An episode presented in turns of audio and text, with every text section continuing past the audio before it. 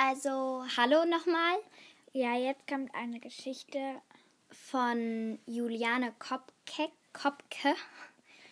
Und ja, die kommt aus Deutschland. Das ist eine Überlebende eines Flugzeugabsturzes. Genau, viel Spaß dabei. Ähm, also ja, jetzt geht's los. Ähm, Juliane Kopke. Köpke, glaub Köpke. ich, bei UE. Ja, Köpke. Haben wir doch gerade eben schon gesagt. Ja, stimmt, egal. Ähm, Juliane Köpke. Jetzt habe ich es nochmal gesagt. Das. Es ist Mann, eine. Überlebende eines Flugzeugabsturzes. Genau. Und kommt aus Deutschland. Juliane öffnete langsam die Augen. Über ihr waren nur Zweige. Sie hörte Vögel zwitschern, Insekten summen und Affen kreischen. Wo, im, wo um alles in der Welt war sie nur? Langsam erinnerte sich Juliane wieder. Sie hatte in einem Flugzeug gesessen. Sie erinnerte sich an einen Blitz und einen lauten Knall. Passa Passagiere hatten geschrien und Gepäck war durch die Kabine geflogen.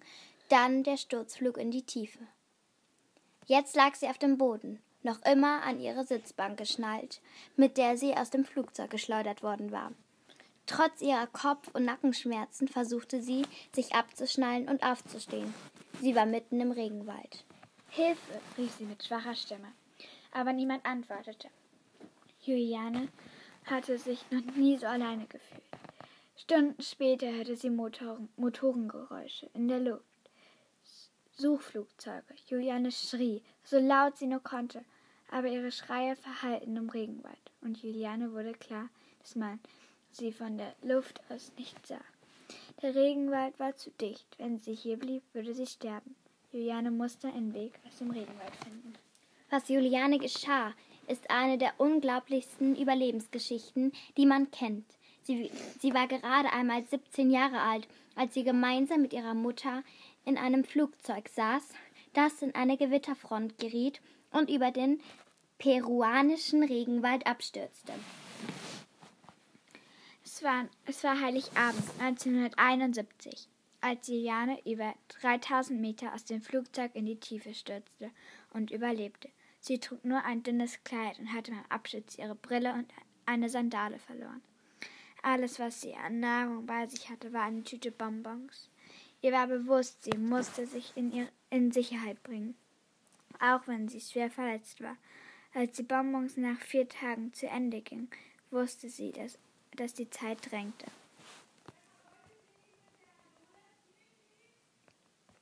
Juliane suchte einen Wasserlauf. Juliane und ihre Eltern waren Deutsche und hatten schon einige Zeit in Peru und auch im Peru peruanischen Regenwald verbracht. Deshalb wusste sie, dass sie unbedingt Wasser finden musste. Tatsächlich fand sie einen Wasserlauf und folgte ihm. In der Hoffnung, irgendwann auf Menschen zu treffen, wartete sie stromabwärts durch das Wasser und sie trank das Wasser aus dem Bach. Zehn Tage lang ging Juliane durch den Regenwald. Ähm, schließlich sah sie im Ufer einen schmalen Weg, der zu einem Unterstand führte. Sie ging zu dem Unterstand, aber weit und breit war niemand zu sehen. Juliane brach vor Erschöpfung zusammen und schlief ein. Am nächsten Tag fand sie vor dem Unterstand Benzin und säuberte damit eine, eine ihrer Wunden, die mittlerweile schon von Maden befallen war. Am frühen Nachmittag kam dann die Rettung. Waldarbeiter fanden Juliane, der es mittlerweile sehr schlecht ging. Sie hatte einen Schlüsselbeinbruch und war von Insektenstichen und tiefen Schnittwunden übersät. Aber sie hatte überlebt und ihre unglaubliche Geschichte wird, wird noch heute auf der ganzen Welt erzählt. Ähm, so findest du Wasser im Regenwald. Also, ja. Oder generell überall, so findest du Wasser halt.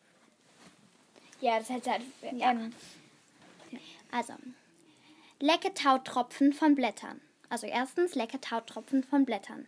Zweitens, Sammelwasser mit Hilfe von Blättern. Siehe Seite gegenüber. Okay, das werden wir vorlesen. mh, drittens, trinke kein Wasser aus stehenden trüben Gewässern, trüben Gewässern, da du dadurch krank werden könntest. Finde stattdessen eine fließende Wasserquelle.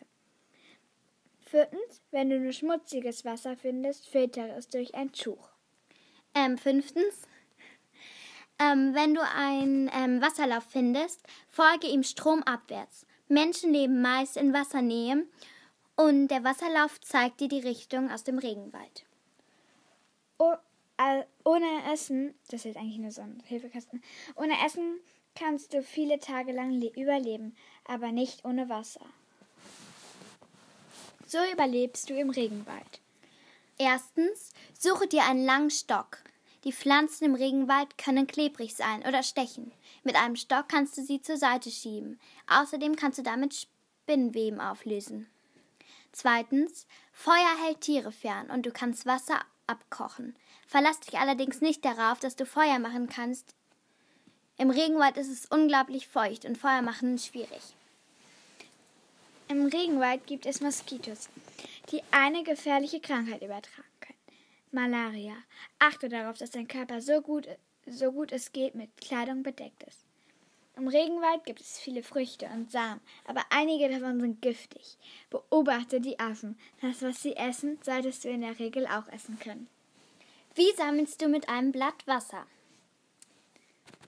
Folge diesen Schritten, um sauberes Trinkwasser zu sammeln.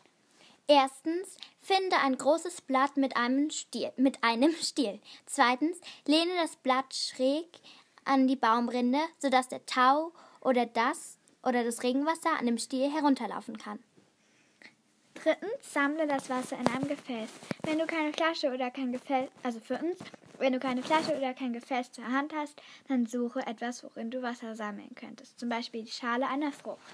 Genau, ähm, das war Juliane Köpke, die ja eine Überlebende aus einem Flugzeug Genau, wir hoffen, euch hat die Folge gefallen.